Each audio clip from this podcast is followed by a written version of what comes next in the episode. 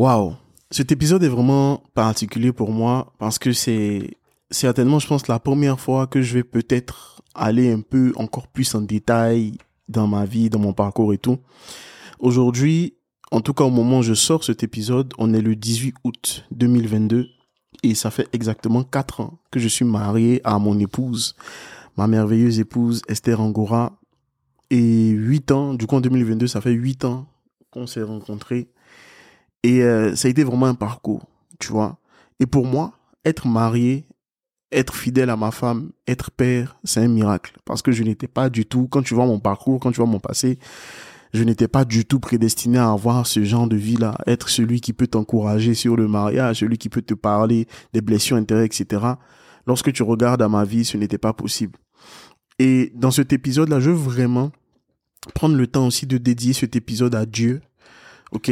Parce que pour moi, Dieu a une place fondamentale, non négligeable, ultra, hyper, méga, giga importante.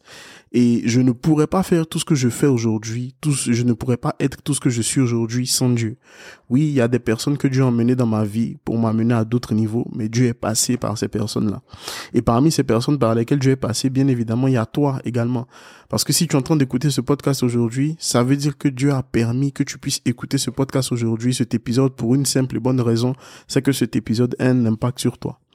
Donc, après quatre ans de mariage, je, je voulais intituler cet épisode quatre leçons apprises après quatre ans de mariage, mais en fait, en réalité, il y a tellement de choses que j'ai apprises en quatre ans de mariage, en huit ans de relation, que je ne peux pas les limiter à quatre. Donc, je vais parler comme ça, avec mon cœur, je vais parler librement. J'ai pas préparé forcément cet épi pardon, cet épisode avec des notes, tout ça, etc. Je veux vraiment te parler de cœur à cœur et te dire que, déjà, premier élément, comment est-ce que tu commences ta vie, bien combien de fois tu es tombé dans des, sur des mauvaises personnes, dans des mauvaises situations, etc., ne définit pas la suite de ta vie forcément. Je pense que tu le sais maintenant, en tout cas si tu me suis depuis un moment, j'ai perdu mon père en 2005 et j'ai perdu ma mère en 2011. Mais j'ai surtout grandi avec mon père, j'ai pas vraiment grandi avec ma mère, je l'ai peut-être vu quoi, 10, 15 fois maximum dans ma vie, en tout cas dans mes souvenirs. Je ne pense pas l'avoir vu plus de 10, 15 fois, en tout cas dans mes souvenirs. Et euh, quand je suis né, en fait, ma mère a une dépression postpartum quand je suis né, donc elle n'était pas en état mental de pouvoir s'occuper de moi et tout, etc. Donc elle m'a laissé à mon père. À l'époque, mon père était ministre, enfin, il finissait, je crois, euh, son passage dans les différents ministères qu'il a eu à occuper. Donc, il a eu le ministère de l'Industrie du Commerce en Côte d'Ivoire il y a fort longtemps. Ensuite, il avait d'autres responsabilités dans des entreprises privées en Côte d'Ivoire, dans le domaine du café cacao, etc. Et euh, il est décédé quand j'avais 12 ans à l'âge de 12 ans, donc c'était en 2005.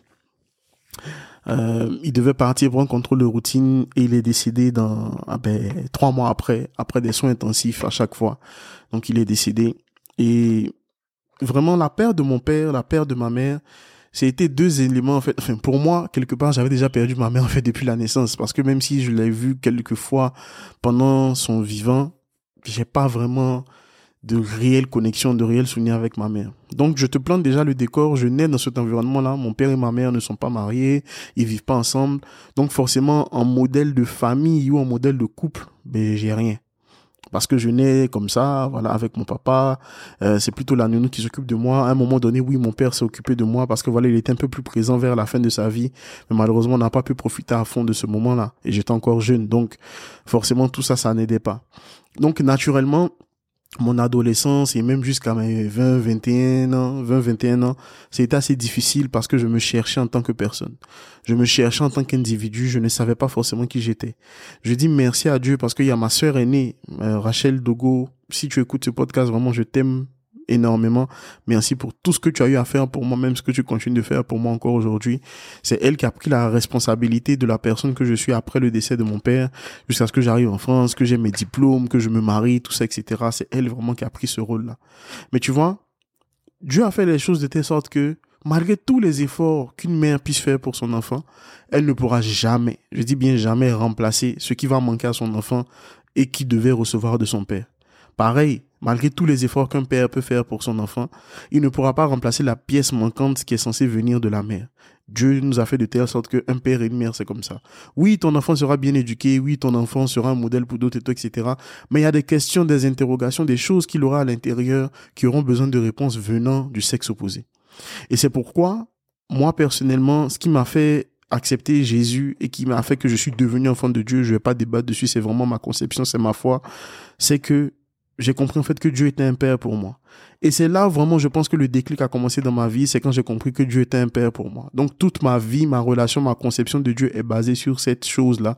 Dieu est un père pour moi. Certaines personnes ont du mal avec ça parce qu'ils ont justement eu des, des relations difficiles avec leur père. Donc leur perception de Dieu est influencés par la relation qu'ils ont eue avec leurs parents. Donc forcément c'est difficile. Mais moi, justement, je me suis dit, ben, je n'ai plus de père et de mère.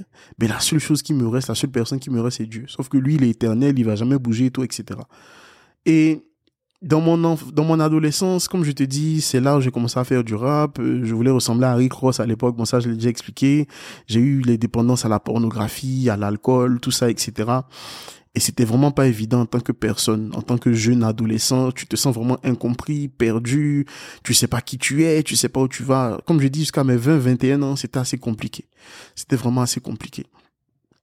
Et euh, quand tu regardes justement cette vie, ce décor que je viens de te planter, tu peux pas parier et te dire que ouais William il va se marier un jour euh, ou alors se marier et être stable dans son couple euh, ou bien être un père que peut même voir comme un père responsable etc même moi je n'y croyais pas à l'époque.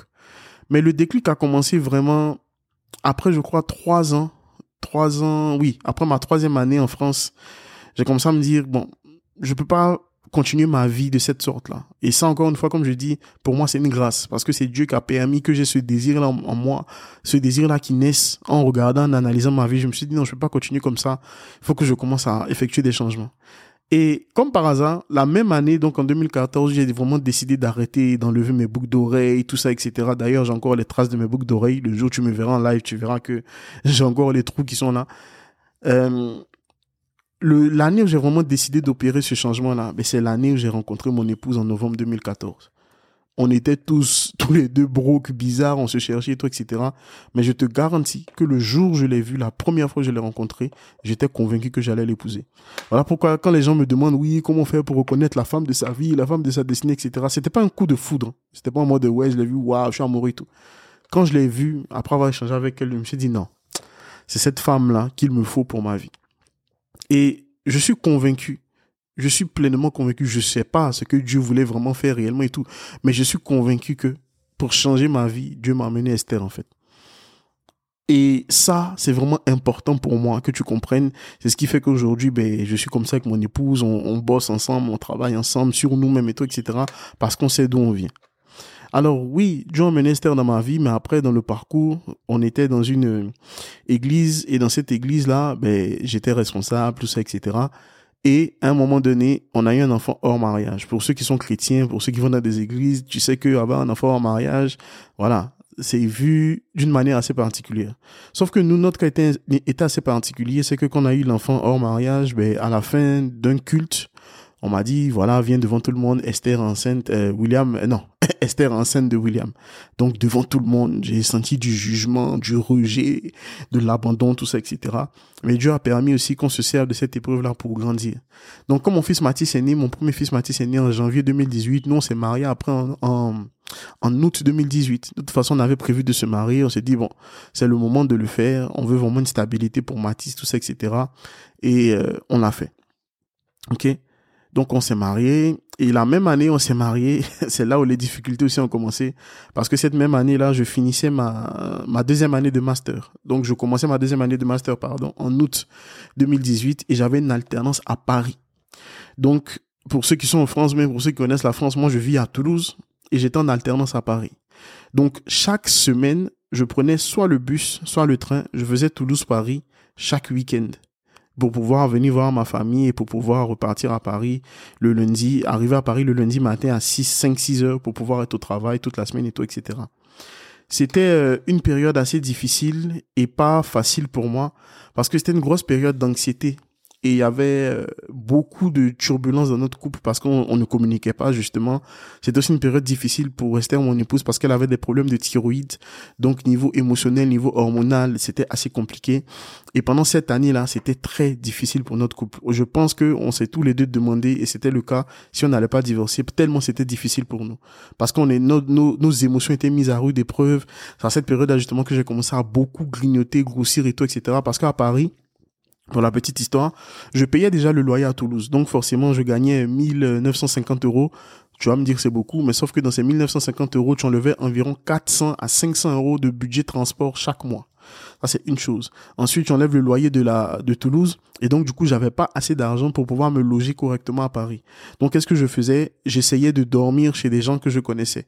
Donc, merci à toutes ces personnes qui m'ont hébergé pendant ce, cette année-là. Euh, il y a Enoch, il y a la grande sœur Bettina, il y a, euh, hospice vraiment c'est des gens même des gens des fois que je connaissais pas mais qui avaient des liens avec des amis des personnes que je connaissais vraiment Dieu a tout fait pour que pendant cette période là je ne manque pas d'un endroit où dormir. Des fois, j'ai dormi dans des Airbnb où tu avais des lits superposés, on était 16 dans le Airbnb, etc. Bref, j'ai vécu tout ça. Il y a des jours où j'arrivais à Paris le, le, le, lundi matin, je savais pas où j'allais dormir parce que ben la personne qui m'avait hébergé m'avait dit ok je peux plus t'accueillir euh, pendant plus longtemps. Voilà à partir de ce mois-là ça sera plus possible etc. Donc j'ai vraiment dû m'adapter. Et donc qu'est-ce qui se passait? J'étais très fatigué aussi parce que je dormais pas énormément. Donc c'était un an de fatigue pour ceux qui savent, Toulouse-Paris en bus c'est 9h30. Donc tu fais 18 à 19 heures de bus, 18 à entre 18 et 20 heures de bus chaque semaine pour pouvoir rejoindre Toulouse. Et sauf que la nuit, ben tu dors pas parce que le bus c'est vraiment pas confortable pour dormir. Donc j'avais des nuits de 2 3 heures quand j'arrivais à Toulouse et ensuite arrivé à Toulouse, je devais repartir à l'église parce que j'étais responsable et tout. Bon, là encore, c'était une fois je manquais de sagesse et je n'avais pas le sens des priorités. Donc j'étais souvent à l'église et le jour où j'ai eu un déclic, c'est le jour où je suis arrivé à Toulouse le samedi.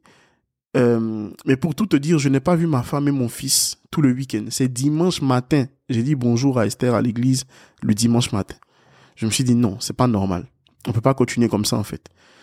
Le, la priorité c'était d'abord de faire mon alternance et de m'occuper de ma famille. C'était pas autre chose. C'était pas autre chose en termes de priorité. Mais ça je l'avais pas compris. Et tu vois tout ça, ça avait mis à rude épreuve notre couple en plus de ça, j'avais aussi de la culpabilité parce que je me disais que Esther était seule avec Mathis, elle se sentait pas bien, on n'avait pas le permis ni la voiture à l'époque. Donc, elle pouvait pas conduire pour aller déposer Mathis, elle devait prendre les transports pendant longtemps.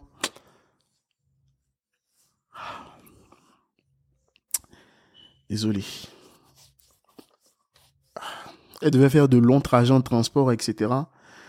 Et euh, c'était pas évident pour moi émotionnellement. C'était vraiment pas évident pour moi émotionnellement. Là, je suis ouvert, hein, je te dis clairement, je te parle avec le cœur. C'était une période assez difficile et assez tendue. Et c'est vraiment là, la première année de mariage, que tout ça s'est passé. Niveau sexualité, tu dois t'en douter, c'était zéro parce que ben on n'arrivait pas. Pas du tout. Vu que déjà tu es vide physiquement, tu es vide émotionnellement, tu vas avoir quelle intimité, quelle connexion sexuelle ou émotionnelle, c'était pas possible. C'était vraiment le drame à plusieurs niveaux. Au niveau des finances, ben on était assez juste quand même. On arrivait à peine à payer le loyer parce que voilà, on avait aussi, on n'avait pas appris aussi à gérer notre argent et tout. Voilà. Il y avait tout ça qui rentrait en compte. Mais quand je regarde cette période, je souris aujourd'hui parce qu'en fait, Dieu nous a soutenus pendant cette période-là. Encore une fois, moi je te parle de l'importance de Dieu dans ma vie. Je vais pas te dire que ouais, c'est mon intelligence à moi, William et tout. Non, Dieu a permis qu'il y ait des fois des revenus exceptionnels, euh, qu'il y ait des fois que j'ai des fois quelques contrats photo à gauche à droite, des choses comme ça pour permettre qu'on puisse s'occuper de Mathis comme il se doit. En tout cas, Mathis n'avait pas tout, mais Mathis ne manquait de rien. Je me souviens encore une fois dans notre couple, dans notre mariage, mais il y a des époques, il y a, une époque où on pouvait pas acheter d'habits pour Matisse. Ah, Matisse portait juste les vêtements qu'on nous avait donnés d'autres enfants, des vêtements d'occasion. Il avait des fois des vêtements un peu trop courts pour lui. Euh, des fois, on restait jusqu'à 22h, 23h. On était responsable à l'époque, oui, euh, à l'église. Donc, Matisse était fatigué. À la crèche, il dormait tout le temps. Voilà. Et quand je vois tout ça, je me dis, waouh, en fait, on a appris. On a grandi à travers ces épreuves-là. Ces épreuves ne nous ont pas détruites. Au contraire, c'est vrai qu'elles nous ont fait passer un peu par le feu. C'est sûr mais ils nous ont permis en fait de nous poser les bonnes questions en tant que parents et en tant que couple.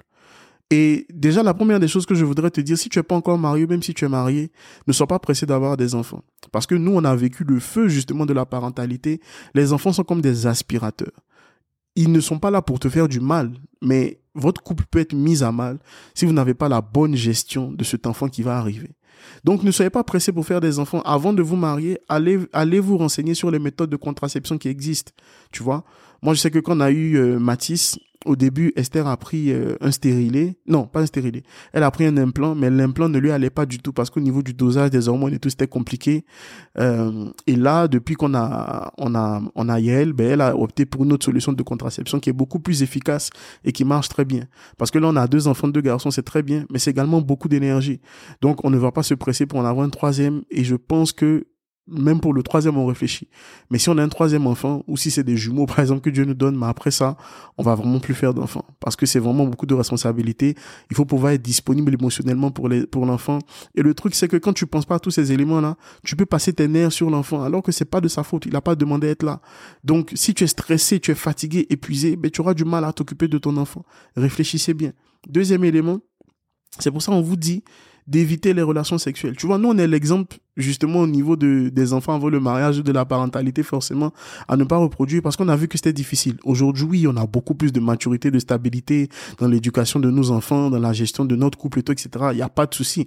Mais on est passé par une forme de feu que tu peux éviter tout simplement en prenant de bonnes décisions aujourd'hui. Donc, la sexualité, réservez-vous ça pour le mariage pour plusieurs raisons. Pour plusieurs raisons, s'il te plaît tant des raisons physiques que des raisons émotionnelles et tout, etc. Oui, Esther a eu un enfant avec William, William l'a épousé, mais c'est pas le cas de tout le monde. Déjà, il y a des papas qui, il y a des pères qui n'assument même pas leurs enfants. Moi, c'était même pas une question que je me suis posée. Pas du tout. Moi, je me suis dit, bah, écoute, c'est mon enfant, c'est mon enfant, je m'en occupe, j'assume, pas de problème. Mais il y a d'autres, dès que tu as un enfant, ils vont se barrer. Si tu es une femme, ils vont se barrer. Parce qu'ils ont peur, parce qu'ils savent pas comment gérer, etc. Et parce que des fois, ben, en fait, ils n'étaient pas prêts à t'épouser. Donc là, ça leur permet de fuir tout simplement en disant, plus à l'enfant, ben, je fuis mes responsabilités, etc.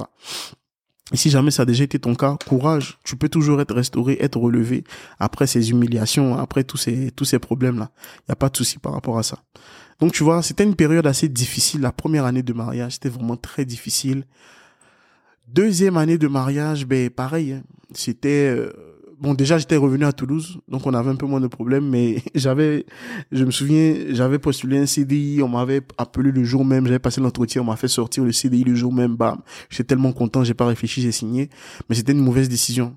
C'était une mauvaise décision parce que l'entreprise se trouvait très loin de la maison de transport. J'avais une heure cinq, une heure, une heure vingt de bus, je crois. Non, 1h40 de transport en tout. Donc, je devais quitter la maison à 6 h déposer Yael à la crèche. Si je courais pas, je ratais le bus qui m'amenait au travail. Et si je ratais ce bus-là en question, j'étais forcément en retard. Donc, nouveau niveau de stress et tout, etc. Donc, mais par contre, c'était quand même un peu moins stressant et moins conflictuel que la première année. C'est aussi à cette année-là, donc après les deux ans de mariage aussi, qu'on s'est dit, OK, il faut qu'on commence à faire les choses différemment, sinon notre couple ne va pas tenir. Donc c'est vraiment à la deuxième année de mariage, et c'est aussi là que le Covid est arrivé. c'est à cette période-là où on a pu vraiment s'asseoir, se poser et se dire, OK, qu'est-ce qu'on peut faire différemment? Comment on peut se remettre en question? Et c'est à la troisième année de mariage qu'on a commencé à aller en profondeur au niveau des blessures intérieures, au niveau de nos croyances, tout ça, etc. Et c'est vraiment, on va dire à partir de la troisième année de mariage que le couple a vraiment commencé à se bonifier. Aujourd'hui, pour la quatrième année de mariage, ce que je peux te dire, c'est que c'est les noces de cire, et c'est mon épouse qui m'a expliqué ça. Ces noces de cire là représentent la stabilité. Et je peux vraiment te témoigner, t'assurer qu'on a vraiment une stabilité, une certaine maturité et une certaine sagesse que nous n'avions pas quand on s'est rencontrés et que nous n'avions pas quand on s'est mariés. Ok? Donc, aujourd'hui, c'est vraiment le moment où on vit vraiment, on va dire qu'on commence vraiment à vivre un bonheur encore plus profond, une connexion émotionnelle encore plus profonde. Et c'est des choses qu'on n'avait pas forcément les deux, trois premières années. Ça a commencé vraiment comme travail à partir de la troisième année. Et vraiment, cette quatrième année, on sent maintenant le niveau de stabilité qu'il y a. Je veux, je veux te dire ceci pour te dire que chaque mariage est unique. C'est pas parce que vous avez la bague au doigt, bien que vous êtes passé à la mairie, à l'église, que vous faites une seule chair. Non. Ce processus de devenir une seule chair, ça prend du temps. Ça peut prendre même toute la vie, tout le mariage, tout le mariage, etc. Ça prend du temps. Vous devez apprendre de vos expériences. Vous devez apprendre de vos fautes, de vos erreurs, de vos échecs. Et ce que j'aime beaucoup chez mon épouse, c'est qu'elle a toujours eu cet état d'esprit-là. On ne s'est pas mis en mode, après la première année en tout cas, on s'est dit, OK, on va apprendre, on va évoluer et on se laisse le temps. On ne se met pas d'ultimatum pour dire, oui, il faut que l'année prochaine tu changes on se laisse le temps de pouvoir se comprendre, de pouvoir s'écouter, de pouvoir comprendre nos émotions, valider nos émotions. Et c'est pour ça que ben on va aussi euh, lancer des ateliers sur la communication dans le couple parce que c'est une compétence qui est la plus importante pour la réussite de votre couple. Et nous, on a appris à le faire. On a appris à comprendre les sentiments de l'autre, à valider les sentiments les émotions de l'autre, à accepter l'autre et tout, etc. Et c'est un processus. C'est un processus qui se fait tous les jours. Il y a des jours où tu vas y arriver, il y a des jours où tu vas pas y arriver, mais il ne faut jamais relâcher. Et aussi, on a compris que le travail dans le couple, c'est un travail d'abord de chaque conjoint sur lui-même. Sur lui-même. Et ensuite, il apporte plus à la vie de l'autre. Donc, c'est vraiment important de comprendre ces éléments-là. C'est que chaque couple est unique ton couple est unique et il ressemblera à aucun autre. Parce que vous êtes deux personnes uniques qui vous mettez ensemble, donc le parcours ne sera pas le même. Il y a des domaines où vous n'aurez aucun problème. Et il y a des domaines où vous aurez de vraies choses à gérer.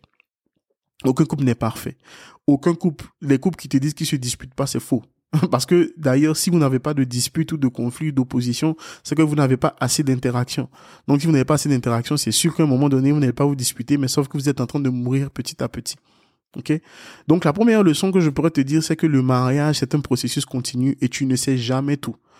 C'est un processus continu pour plusieurs raisons. C'est que la personne que j'ai épousée en 2014, euh, qu'est-ce que je raconte? En 2018, n'est pas la même personne que je, avec laquelle je vis en ce moment. Pareil pour mon épouse.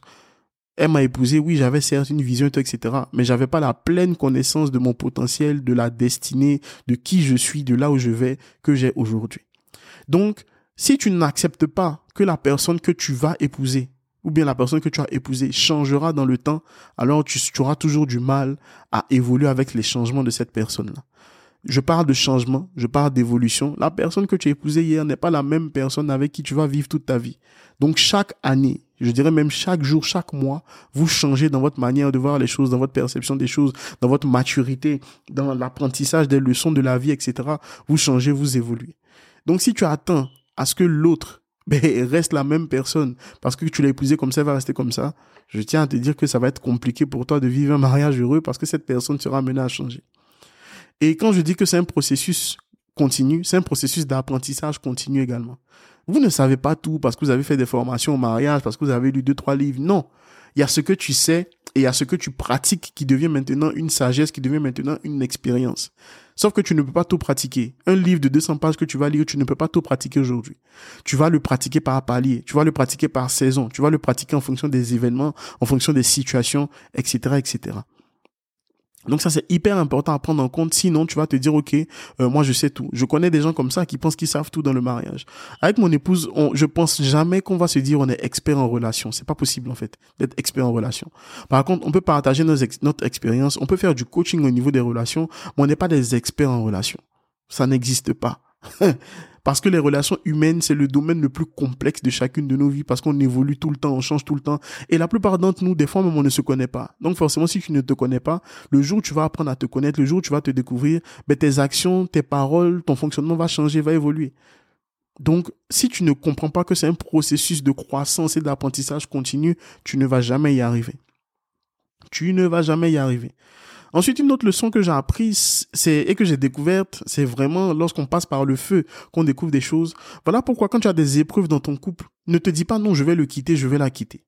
Il faut te dire, OK, qu'est-ce que je peux tirer comme leçon de ces épreuves-là? Qu'est-ce que ces épreuves m'apprennent déjà sur moi-même? Parce que la personne que tu es n'est pas, on ne voit, je ne connaîtrai pas ton caractère ou ta valeur quand tout va bien. C'est lorsque ça ne va pas que je peux identifier qui tu es. Et dans un couple, tu as besoin qu'il y ait des tempêtes, tu as besoin qu'il y ait des problèmes pour savoir à qui est-ce que tu as affaire. Qui est cet homme lorsque rien ne va plus? Qui est cette femme lorsque rien ne va plus? C'est là où tu vas pouvoir jauger qui est la personne en face de toi. Est-ce que cette personne-là va assumer? Est-ce que cette personne-là va rester avec toi? Ou bien cette personne va rejeter la faute sur toi en fonction de ce qui se passe, etc. Moi, je ne crois pas au couple où vous n'avez jamais eu de problème, vous n'avez jamais eu de dispute, vous n'avez jamais eu de crise. Parce que si vous n'avez jamais eu de crise, je ne sais pas qui j'ai en face. Je ne connais pas ta substance. Je ne peux pas savoir ce que tu as dans le ventre quand il n'y a jamais eu de crise.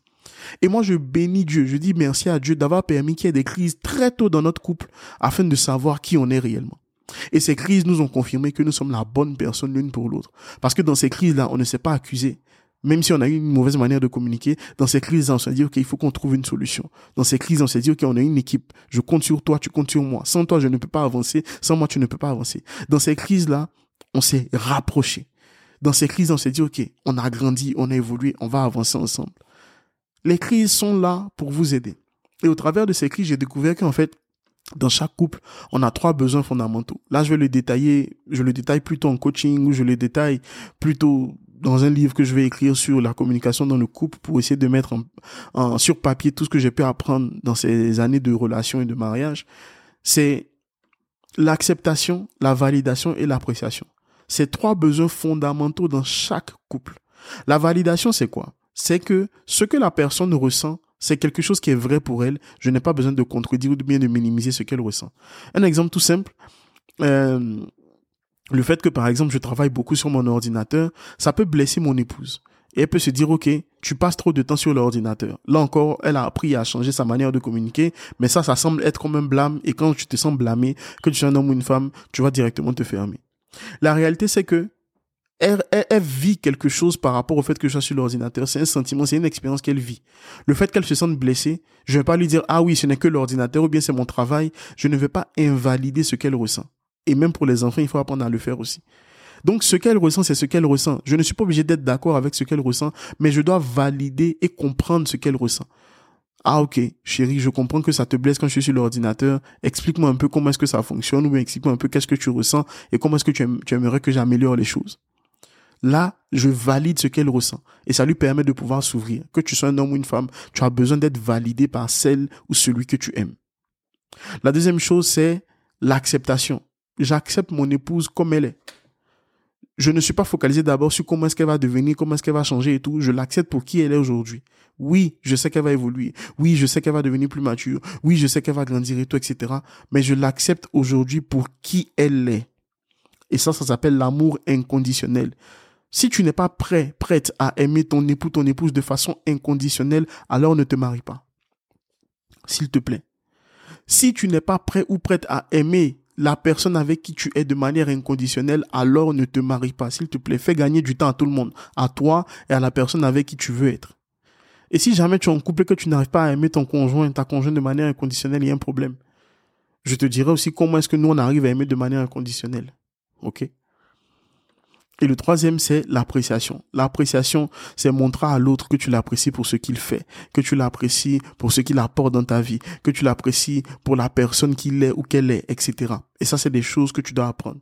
Et depuis que j'ai découvert que ce sont ces trois besoins fondamentaux, ben, on fait chaque jour le travail de remplir l'autre avec ces besoins fondamentaux là qu'il va avoir la validation, l'appréciation et l'acceptation. Et il faut y travailler chaque jour. Il y a des jours où tu vas pas y arriver, il y a des jours où tu vas y arriver, mais le but c'est de rester focus, de ne jamais se décourager, de persévérer dans ce domaine-là.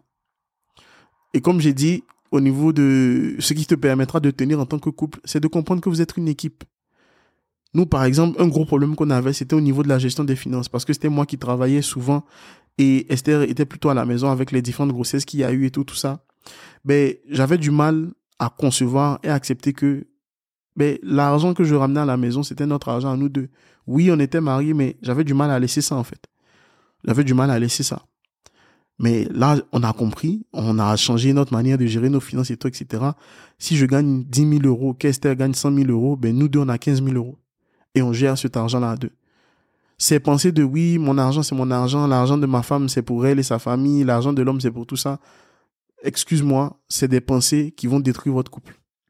Si vous considérez que vous êtes marié, que vous êtes ensemble, que vous vivez ensemble, nous en tout cas, on ne croit pas à des formes de modernité pour essayer de moderniser la façon dont le couple doit géré, tout, etc. On croit que Dieu nous a mis ensemble, on croit qu'on a appelé à former une seule et même chair, donc on essaie de tout faire pour que ça aille dans cette logique, dans cette pensée-là. Et ça nous rend heureux. Le fait que, par exemple, ma femme ait un regard sur mes finances, etc., c'est quelque part aussi un moyen de me protéger. OK? Donc, on prend des décisions collégiales, même si c'est des choses qu'il faut envoyer dans la belle famille, etc., on le décide ensemble. On le décide ensemble. Mon argent n'est pas mon argent. Mon argent, c'est l'argent de la famille Angora. Son argent, c'est l'argent de la famille Angora. Je gagne 5 000 ce mois-ci, elle a gagné 3 000 ce mois-ci, on met les deux ensemble et on travaille ensemble sur ce budget-là. On décide de manière collégiale. Oui, même si je veux avoir 1000 euros de budget pour moi-même pour kiffer, ben je le mets. Mais c'est, on gère à deux. On gère à deux. En tout cas, chacun fait ce qu'il veut à son niveau. Il n'y a pas de souci. Mais nous, ça, c'est un élément qui nous aide beaucoup. C'est un élément qui nous aide beaucoup et qu'on va perpétuer au fur et à mesure. On va se perfectionner dedans pour vraiment avoir une bonne unité dans la gestion aussi de ces finances-là, etc. Ok?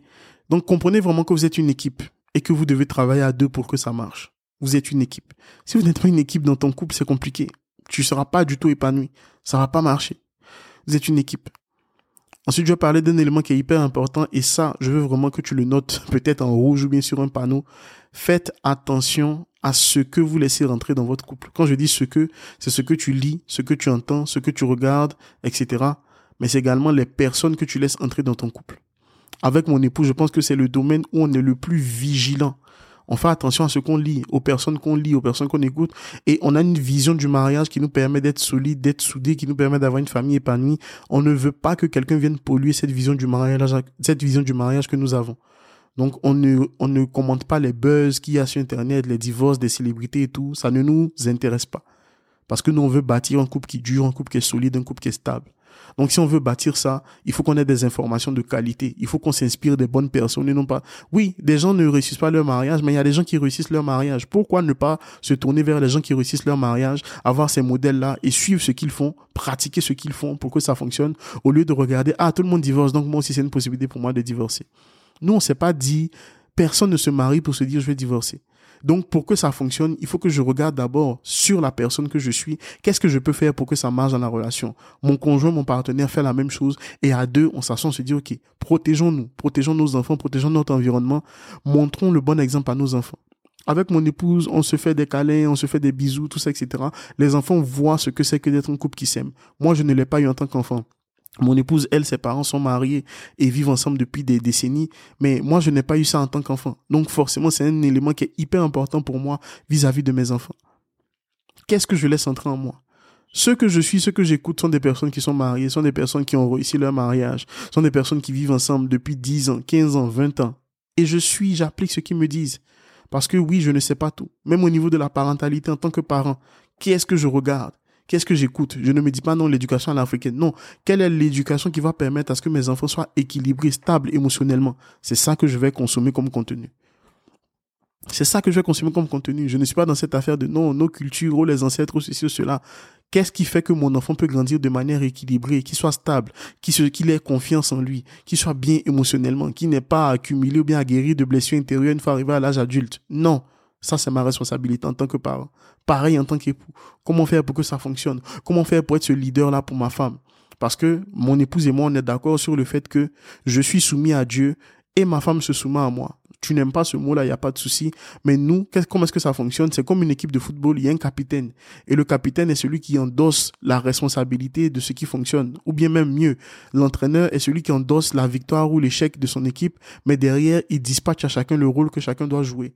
Ma femme sait que Dieu me communique une vision, elle a confiance en moi, en ma capacité de leader, en ma capacité d'exemple, en ma capacité de chef de famille pour donner la direction à chaque membre de ma famille.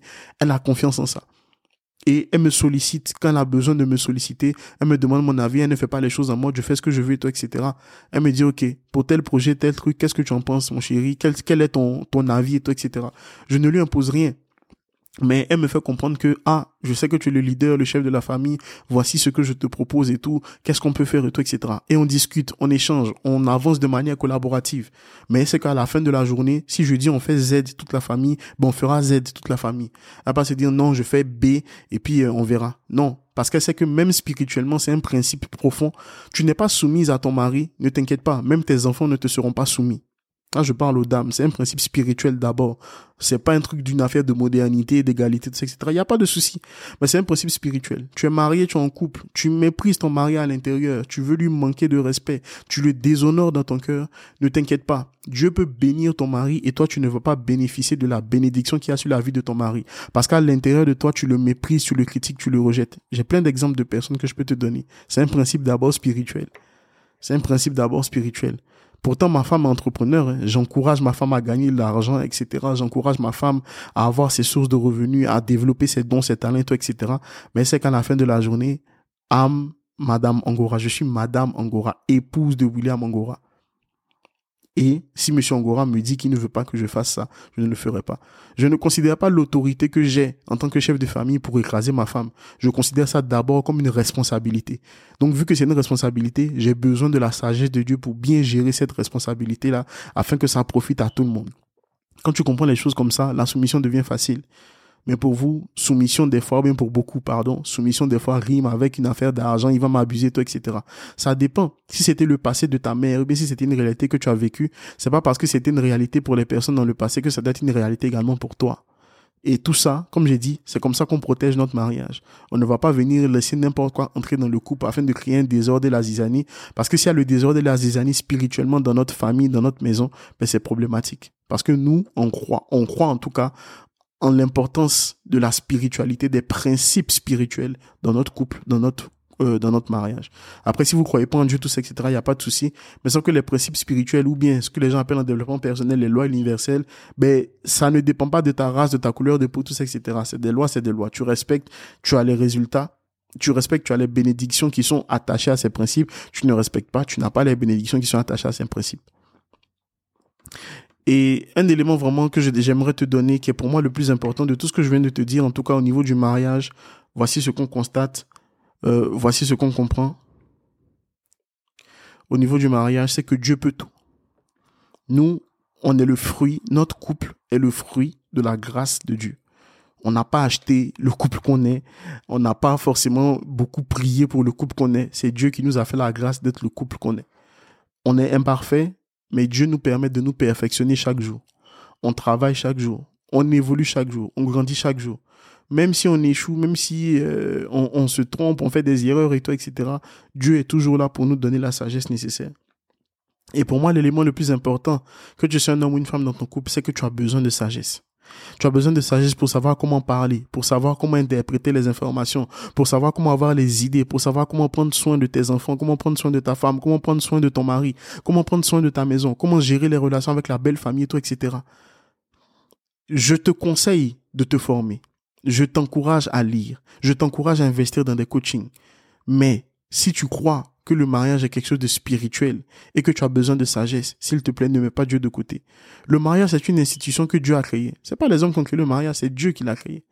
Donc, si j'ai un problème avec ma voiture qui est une Mercedes, je vais pas aller voir Renault. Je vais aller voir Mercedes, le concessionnaire. Je vais dire, ah, voici le véhicule que vous m'avez donné. Comment est-ce que je peux faire pour qu'il fonctionne? Pareil avec le mariage. Pareil même pour ta vie. Ta vie, ta personne, tu es une création divine et unique. Va voir le créateur pour lui demander, OK, comment je fais? Comment je fais? Et l'avantage avec Dieu, le Créateur, il ne rejette personne. Il ne regarde pas tes fautes. Il regarde juste au cœur que tu as pour venir vers lui, pour lui demander une solution, pour lui demander l'aide, pour lui demander la sagesse nécessaire. Donc, comptez sur Dieu. Si vous croyez en Dieu, si vous ne croyez pas en Dieu, il n'y a pas de souci. Même si tu ne crois pas en lui, Dieu ne fait exception de personne. Tu viens vers lui et il te montrera qu'il est Dieu. Tu as des problèmes, priez. Il y a des choses qui ont changé dans ma vie parce que ma femme a prié. Pas parce qu'elle m'a parlé, parce qu'elle a prié. Donc je ne te dis pas de venir euh, en soutane avec euh, des choses comme ça et tout, etc. Je te dis juste que tout peut changer. Tout peut changer si tu fais confiance à Dieu. Il n'y a pas de situation qui ne peut pas changer, qui ne peut pas régler. Et nous, on en est un témoignage. Lorsque tu regardes comment notre couple a commencé, lorsque tu regardes comment on a commencé notre mariage, lorsque tu regardes même des fois notre passé, notre vécu, tu peux pas te dire que ces deux-là vont tenir un an ou deux. Je pense que beaucoup de personnes qui nous connaissaient se sont dit ça. Aujourd'hui, en fait quatre ans de mariage, plus amoureux et heureux que jamais, et prêt à enchaîner les années à venir, 10 ans, 20 ans, 30 ans, 40 ans. Si je nous permets même de faire 60, 70 ans de mariage, on est preneur. On est prêt et on sait qu'on va arriver à cette dimension-là. Parce qu'on sait d'où on vient, on sait déjà ce qu'on a traversé, et on sait déjà ce qu'on veut, en tant que personne, ce qu'on veut en tant que couple, et là on va aller. Donc, c'est pour te dire et t'encourager, que ce soit par rapport à ton mariage, que ce soit par rapport à d'autres choses dans ta vie, il n'y a pas de fatalité. Et c'est ce que je te dis souvent dans mes épisodes de podcast et tout. Aujourd'hui, ça fait quatre ans qu'on est mariés hein, avec mon épouse. On va encore enchaîner les mois, les années ensemble sans aucun problème. On a deux beaux garçons qui sont magnifiques. On aura un troisième enfant peut-être, mais on n'est pas précis, ça sera pas maintenant. Ou alors peut-être jamais, on ne sait pas, on verra. Mais on est vraiment heureux de tout ce chemin parcouru. Ça n'a pas forcément été facile et ça ne sera jamais facile, bien évidemment. Chaque couple a son histoire et tout. Mais Dieu a permis qu'il y ait des difficultés, qu'il y ait des moments de feu pour que ça puisse permettre de révéler les personnes que nous sommes vraiment. On a grandi en termes de maturité, en termes d'identité, en termes de croyance, en termes de sagesse et tout, etc. Et on sait que le parcours n'est pas encore terminé. Donc vraiment, je me sens, je ressens beaucoup de reconnaissance à Dieu pour ce qu'il a permis qu'on puisse être aujourd'hui en tant que couple. Aujourd'hui, on voit qu'on inspire des couples, même de partout dans le monde. Ça commence petit à petit. On, dit vraiment merci à Dieu. Lorsque les gens nous reconnaissent dans la rue, bien qu'on nous dit merci parce que vos postes m'ont aidé et tout, on ne voit pas ça comme euh, on est des stars. On se dit waouh. Si Dieu a pu faire ça avec des personnes comme nous, c'est que vraiment, c'est, c'est exceptionnel en fait. C'est qu'il n'y a vraiment pas de fatalité. Et on voit ça aussi comme une responsabilité de se dire, ok, on avait décidé d'être un bon couple, de travailler, être un couple excellent, etc. On ne le fait pas pour les gens, mais on va continuer à travailler. Parce que les gens autour de nous auront besoin de notre histoire, auront besoin de notre vécu, auront besoin de savoir qu'il n'y a pas de fatalité. Et ça, ça vaut vraiment plus que tout l'or du monde, de savoir que Dieu fait vraiment grâce. Et que Dieu peut restaurer n'importe qui. Que tu crois en Dieu aujourd'hui ou pas, Dieu peut restaurer ta vie. Il peut changer ta vie. Et avant de terminer cet épisode, j'aimerais vraiment chanter un petit chant. C'est un chant de reconnaissance. Moi, j'aime beaucoup chanter, prier en chantant. C'est vraiment dans ces moments-là où euh, Dieu a permis que je ne me suicide pas à l'époque, quand j'ai perdu mes parents. Dieu a permis que je puisse sortir de plein de moments de dépression, d'anxiété et tout. C'est vraiment dans ces moments d'intimité que j'ai eu avec lui que j'ai pu me sortir de plein de problèmes. Bien sûr, après j'ai lu des livres, je me suis formé, tout, etc. Mais tout part d'abord de la base qui est Dieu. Ok? Et après, je le fais pas souvent dans mon podcast. Je pense que ça va être la première fois. Je vais prier pour toi, peu importe la situation dans laquelle tu te trouves. Et je vais te donner une occasion aussi de vivre une vie différente pour qu'il n'y ait pas de fatalité justement dans ta vie. Ok? Donc, vraiment, je suis juste heureux en fait. Je suis juste heureux. Quand je vois les photos de mes enfants, j'ai les photos de mes enfants sur mon téléphone, j'ai ma femme euh, sur mon, mon, mon écran, tout ça, etc. Vraiment, je me dis, waouh, qui l'aurait cru Le William que je regarde dans le passé, qui avait une crise identitaire, qui ne savait pas qui il était, qui a perdu son père, qui a perdu sa mère. Aujourd'hui, c'est lui qui fait du coaching, qui est expert en stratégie digitale, qui touche des multitudes de personnes, qui fait des podcasts, qui montre aux gens que c'est possible de s'en sortir. Enfin, naturellement, humainement, lorsque tu fais des pronostics, lorsque tu fais des statistiques, tu ne peux pas te dire que j'allais être là aujourd'hui. Et c'est ça encore une fois que j'appelle la grâce de Dieu. La grâce, la définition de la grâce, c'est un don immérité. Je n'ai rien fait pour le mériter. Ça dépend vraiment de la souveraineté de Dieu. Et ça ne dépend pas de moi. Et c'est Dieu qui le fait en fait, tout simplement. Donc, euh, c'est vraiment un sentiment de gratitude qui me qui m'habite aujourd'hui euh, pour ces quatre ans. Euh, on n'a pas forcément fait de fête et tout, etc. Parce que mon niveau timing et tout, c'est compliqué. Mais on a pris le temps en tout cas de dire merci à Dieu pour ce moment, tout ça. Après, voilà, si tu veux m'envoyer 1000 euh, euros pour que je puisse fêter avec ma femme, il n'y a pas de souci, tu m'envoies un mail. Mais vraiment, je voulais faire cet épisode pour dire qu'il n'y a pas de fatalité. Et euh, il y a un chant qu'on chante qui est un chant tout simple. Quand ça va pas dans ma vie, tu sais ce que je fais? Je dis merci à Dieu. Je ne lui dis pas merci parce que j'ai des choses, mais je lui dis merci en fait parce que je suis en vie.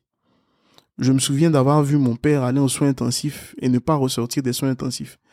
Je me souviens avoir des images ou des flashs de ma mère quand m'expliquait qu'elle partait dans une église pour prier, pour essayer de me revoir et qu'elle est morte dans l'église. J'ai ces images et je me dis, waouh, il y a le Covid qui a emporté des gens. Il y a la drogue, l'alcool. À l'époque, je buvais beaucoup d'alcool, de Jack Daniels, de bière et tout, etc. Ça m'a pas emporté. Je suis en vie chaque jour. J'ai mes enfants. J'ai ma femme j'ai mes entreprises, tout ça, etc. Donc tu vois qu'en fait tu viens de quelque part et que ça a été un parcours. Souvent quand ça ne va pas dans ta vie, ne t'assois pas pour réfléchir au problème. Regarde déjà ce qui s'est déjà bien passé dans ta vie. Peut-être que oui, tu n'es pas marié aujourd'hui, ou bien le père de tes enfants t'a abandonné, ou bien la mère de tes enfants t'a abandonné, ou bien tes parents t'ont rejeté, peu importe. Mais regarde aux choses qui ont fonctionné dans ta vie. Regarde aux choses qui vont bien dans ta vie. Etc., etc. Et lorsque tu regardes à ces choses-là, tu fais le bilan, tu dis, OK, tu dis, ben, toutes ces choses ne m'ont pas emporté. Ok, je vis une situation difficile, peut-être financière aujourd'hui, euh, peut-être au niveau de mes émotions, peut-être au niveau de mes relations, peut-être au niveau du travail, bref, peu importe. Mais quand je m'assois et que je regarde, par exemple, au développement personnel, ils vont te dire, ok, la gratitude. Voilà. Moi, j'appelle ça les actions de grâce. Tu dis merci à Dieu pour ce qu'il a fait. Encore une fois, tu n'es pas obligé, mais moi, c'est ma croyance, c'est ce que je crois et je sais que je suis le fruit de la grâce de Dieu. Je suis pas tombé du ciel comme ça, self-made man, tout me réussit, etc. Non, non. Pour me définir, je dirais comme une femme pasteur que j'ai écouté une fois, je ne suis qu'un pur produit de la grâce de Dieu. Oui, je fais tout ce que je fais, je lis des livres, je suis des coachs et tout ça, etc. à la fin de la journée, ça reste Dieu qui te fait grâce. Parce qu'il y a des gens qui ont eu accès aux mêmes informations que moi. Il y a des gens qui ont lu les mêmes livres que moi, mais qui s'en sont pas sortis forcément dans la vie. Donc à la fin de la journée, il y a un élément qui s'appelle la grâce, le don immérité. D'autres appelleront ça la chance, mais ça s'appelle la grâce, qui s'appelle la grâce et qui fait que ben, Dieu fait des choses différentes dans ta vie. Et tu sais, Dieu n'a pas de limite dans la façon avec laquelle, enfin dans les façons avec lesquelles il peut changer ta vie, tout ça, etc. Tout dépend de nous. Voilà. En tout cas, si tu crois en Dieu, tant mieux. Si tu n'y crois pas, il n'y a pas de souci, c'est ton choix et tout, etc. C'était vraiment pour te partager ça. Et euh, comme je disais, quand ça ne va pas, moi, je prends vraiment le temps de chanter. Je prends le temps de chanter. Certains diront que c'est des chants religieux, peu importe, etc. Mais je sais que c'est comme ça que ça me fortifie. Et pour ceux qui prient, euh, qui croient à ce qu'on appelle au parler en langue, prier par l'esprit, c'est un élément que j'utilise quasiment tout le temps quand ça ne va pas. Tu vois. Mais quand ça va pas, tu commences toujours par un moment où tu dis merci à Dieu. Tu dis merci à Dieu pour là où tu es, ce que tu fais, là où tu es, euh, pour ce que tu as, etc. Même si c'est pas encore les millions d'euros auxquels tu t'attends, tu as 10 balles, tu as 5 euros, tu as 500 francs CFA, tu rends déjà grâce à Dieu pour ça. En fait, tu as déjà au moins une raison de lui dire merci, c'est simplement la vie pour laquelle, pour, que tu as. Voilà. Moi, je ne regardais pas au fait que j'avais perdu mes parents et tout, etc. Je me suis dit, ok, je suis en vie. C'est déjà beaucoup d'être en vie. Parce qu'en réalité, quand tu es mort, il n'y a plus d'espoir. Mais je suis, en vie. Ma vie peut changer du jour au lendemain. Donc, c'est vraiment, vraiment un moment particulier pour moi. Ces quatre ans. C'est vraiment un épisode spécial, comme je t'ai dit. Ça me fait du bien de pouvoir t'en parler aussi. Parce que c'est, ça n'a pas été facile. Les huit ans de relation, les quatre ans, on est passé par beaucoup de choses. Euh, on parlera pas de tout, bien évidemment. C'est notre couple, tu vois. Mais ce qu'on a eu à traverser, ça nous montre à quel point Dieu nous, nous a fait grâce, en fait. Dieu nous a fait grâce. Déjà de se trouver parce que je suis convaincu qu'Esther est la femme de ma vie, la femme de ma destinée. Esther, pareil pour moi. Et dans notre époque, dans notre génération, avoir quelqu'un qui t'aime vraiment, avoir quelqu'un avec qui tu vas partager ta vie, tu sais que c'est pas un acquis, en fait. Parce que quand tu regardes notre génération, il existe encore de bonnes personnes, il en existera toujours, mais c'est de plus en plus difficile d'être et de devenir et de trouver, pardon, la bonne personne, la personne qui nous correspond. Je veux seulement te dire merci, merci Seigneur. Je veux seulement te dire merci, merci Seigneur. Pour ces quatre ans de mariage, merci, merci Seigneur pour ta grâce sur nos vies. Merci, merci Seigneur, pour la vie de mes enfants. Merci, merci Seigneur, pour la vie de mon épouse. Merci. Merci Seigneur pour ce dont il méritait. Merci Seigneur. Et je veux seulement te dire merci. Merci Seigneur. Tu vois, rien que le fait de dire merci à Dieu, ça te permet de te remémorer d'où tu viens, de là où tu viens, etc. Et quand tu dis merci à quelqu'un, la personne a envie de te donner plus aussi. Donc pareil pour Dieu, tu lui dis merci pour le peu qu'il a déjà fait, même si c'est pas énorme à tes yeux tout ça, tu lui dis merci, il fera encore plus. Je lui dis merci pour 4 ans et je sais qu'il me donnera 40 ans de mariage, 50 ans de mariage. C'est comme ça que Dieu fonctionne. Pareil, quand ton enfant, tu lui donnes des choses, il te dit pas merci, tu n'as pas envie de lui donner. Mais quand il te dit merci même pour le peu que tu lui donnes, ça t'encourage à donner encore et encore. Parce que tu sais que cette personne valorise ce que tu lui as donné. Pareil, même en coaching, je donne plus à des personnes qui ont envie d'en apprendre plus, qui ont envie vraiment de cette transformation. Même si quelqu'un t'a payé et que la personne n'a pas envie de travailler, ça te donne pas envie de lui donner plus, de travailler à plus de transformation dans sa vie. Et il euh, faut comprendre que rien n'est acquis. Aujourd'hui, tout peut aller bien dans ton couple et demain, tout peut s'effondrer. Encore une fois, la grâce de Dieu.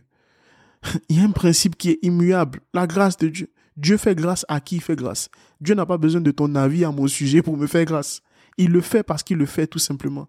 Et c'est ce qui crée beaucoup de blessures chez les gens parce que toi tu penses que les gens qui t'ont fait du mal doivent souffrir ou bien les gens qui ont fait des fautes doivent souffrir et Dieu il s'en fout de ton avis à, ton sujet. Il fait du bien aux autres. Dieu n'est pas injuste et mais il est aussi souverain. Quelqu'un qui est souverain, il décide comme il veut, il n'a pas besoin de ton avis. Dieu n'a pas demandé la vie de quelqu'un avant de te créer. Il t'a créé tout simplement. Donc de la même manière, s'il n'a pas demandé la vie à d'autres personnes pour te créer, il va pas demander ton avis aussi pour faire ce qu'il a envie de faire dans la vie des autres. Et quand tu respectes, tu comprends la souveraineté de Dieu, tu vis encore plus simplement et plus facilement. Tu pardonnes facilement aux gens. Parce que de la même manière dont toi tu ne veux pas pardonner, Dieu peut ne pas te pardonner aussi. C'est comme ça que ça fonctionne. Donc pourquoi toi, Dieu te ferait du bien et Dieu ferait du mal à l'autre, alors qu'il vous a créé tous les deux et il vous aime tous les deux? Bref, je suis en train de faire, je digresse un peu, mais c'était un peu ça en fait le truc que je voulais t'expliquer. Tu vaux plus que ça. Il y a plus que ça pour toi. Et je veux simplement prendre ces derniers instants pour prier. Là où tu es, tu peux juste fermer les yeux et mettre la main sur ton cœur, là où tu te trouves. Et je veux simplement prier pour toi. Je ne sais pas par quoi tu passes, mais je sais que ce moment-là sera important pour toi. Père, je te dis merci pour cette personne qui est en train d'écouter ce podcast en ce moment. Seigneur, tu la connais mieux que moi. Père, tu la connais mieux que moi parce que c'est toi qui l'as créée. Tu connais ses problèmes, tu connais ses fardeaux, tu connais ses défis, tu connais ses challenges. Ça peut être dans sa relation de couple, ça peut être dans la, dans la gestion de ses enfants, ça peut être dans la recherche de son identité, ça peut être dans la recherche du travail, peu importe les challenges que cette personne traverse. Il n'y a rien qui est impossible à tes yeux. Il n'y a rien qui est impossible pour toi. Alors Père, je prie qu'au travers de cet épisode et toutes les personnes qui viendront écouter, que tu te révèles à chacune de ces personnes d'une manière ou d'une autre. Et que Seigneur, les fardeaux que cette personne a, cette personne qui est en train de m'écouter, que tu lui montres à quel point tu es puissant et que tu es capable de régler cela. Que tu lui montres, que tu lui fasses ressentir ton amour inconditionnel, ton amour incommensurable, ton amour qui n'a pas de pareil sur la terre des hommes. Cet amour qui a fait d'Esther et moi le couple que nous sommes aujourd'hui. Cet amour qui nous a montrer le chemin du pardon, le chemin de l'acceptation, cet amour qui nous a libérés de la culpabilité, cet amour qui a changé les personnes que nous sommes aujourd'hui. Père, que cet amour-là soit répandu encore dans les cœurs des personnes qui écoutent cet épisode de podcast. Père, je prie qu'une transformation s'opère dans la vie de la personne qui m'écoute, que la dépression s'en aille maintenant dans le nom de Jésus et que les vies soient totalement transformées, que la vie de cette personne qui m'écoute soit totalement transformée, qu'elle puisse reconnaître que le jour où elle écoutait cet épisode de podcast, il y a une transformation qui a été entamée dans sa vie et que plus rien ne sera comme avant dans cette saison, dans ce monde où les hommes ne croient plus en rien, Père, je sais que tu es capable de tout changer en un instant. Alors Père, je te prie pour ces personnes qui m'écoutent. De la même manière dont tu as permis que nous ayons une grâce particulière dans notre mariage, dans notre couple avec Esther, réponds cette grâce pour les personnes qui veulent se marier, pour les personnes qui sont déjà mariées et même pour les personnes qui sont séparées mais qui aspirent à quelque chose de nouveau. Restaure les cœurs dans le nom de Jésus parce que c'est toi qui guéris ceux qui ont le cœur brisé. De la même manière, tu l'as fait pour moi. Fais-le pour toutes ces personnes et cette personne en particulier qui est en train d'écouter cet épisode de podcast Père. Je te bénis, je te rends grâce pour ces personnes car je sais qu'une transformation en marche et que les vies seront transformées cette année 2022. Que des personnes reviendront m'écrire pour me dire que waouh, il y a telle ou telle chose qui a changé dans ma vie parce que c'est toi qui le fais. Et si tu n'as pas encore accepté Jésus, je veux simplement te donner cette occasion parce que c'est en passant par là que Dieu est devenu mon Père et qu'il y a eu ce changement, cette transformation dans ma vie. Tu peux simplement répéter cette parole, ces paroles après moi. Tu n'as aucune obligation. C'est une invitation que je te donne. Tu peux l'accepter ou la refuser. Mais si tu le fais, je te garantis que des choses extraordinaires vont se passer dans ta vie. Des choses que tu ne pouvais pas arrêter hier, des choses qui te harcelaient hier, des dépressions, toutes ces choses-là partiront de ta vie. Si tu as vécu une vie sans joie jusqu'aujourd'hui, sans paix, sans réel amour, moi, en rencontrant Jésus, j'ai connu ce que c'était que le véritable amour. Ce n'est pas une religion que je te présente. Franchement, I don't care. Je ne te parle pas d'une église dans laquelle tu vas aller. Je te parle d'une relation avec cette personne qui t'a aimé le premier, avec cette personne qui n'a pas hésité à donner de sa vie parce qu'il t'aimait. Je vais pas te faire toute l'explication ici. Mais si tu fais cette prière, tu prends juste une Bible et tu pries. Tu dis de la même manière que je t'ai accepté, Seigneur Jésus. Guide-moi, montre-moi le chemin. Peu importe la situation où tu es. Et on aura fini cet épisode. Alors répète simplement après moi si tu es dans ce cas, si tu veux accepter Jésus aujourd'hui, si tu veux vivre une vie totalement différente, ressentir un amour que tu n'as jamais ressenti, tu ne, vais pas te dire que tu auras des frissons quoi que ce soit. C'est juste par la foi que tu le fais. De la même manière que tu crois qu'il va pleuvoir et il pleut, de la même manière que tu crois qu'il y a le vent et tu ressens ses effets, de cette même manière-là, crois que Jésus est capable de changer ta vie aujourd'hui. Pas une religion, pas une église, mais une relation avec ce Jésus-là. Donc tu peux simplement répéter après moi si tu es dans ce cas-là et dire, Seigneur Jésus, je viens devant toi aujourd'hui pour te demander pardon pour tous mes péchés. pour toutes mes fautes. Après avoir entendu l'épisode de podcast de William, après avoir entendu son histoire, après avoir vu ce que tu es capable de faire avec lui, je viens devant toi pour t'accepter comme Seigneur et Sauveur de ma vie. À partir d'aujourd'hui, je suis enfant de Dieu. À partir d'aujourd'hui, ma vie est transformée. Je reçois ton amour pleinement dans mon cœur. Je reçois ta paix. Je reçois ta joie. Je reçois l'épanouissement qui vient de toi. Je reçois la vie qui vient de toi. Et je reçois tout ce que tu as prévu pour moi. Seigneur Jésus, je te donne ma vie aujourd'hui. Et je déclare qu'elle est à jamais transformée. Dans le nom de Jésus que j'ai prié. Amen. Voilà, c'était un truc tout simple que tu avais à faire. Si c'était ton cas, tant mieux. Si c'était pas ton cas, il n'y a pas de souci. On se retrouve pour d'autres épisodes. Mais vraiment, je tiens à te dire merci parce que j'ai partagé ce moment-là avec toi. Donc, encore une fois, quatre ans de mariage. Et on est vraiment heureux. Si tu veux nous offrir des choses, il n'y a pas de souci. Tu m'écris sur Instagram ou bien tu m'envoies un mail tout simplement. Et j'espère vraiment que cet épisode t'aura fait du bien. J'espère que tu vas le réécouter. J'espère que tu vas le partager avec des multitudes de personnes. Et prends soin de toi. Je te dis au prochain épisode. Ciao.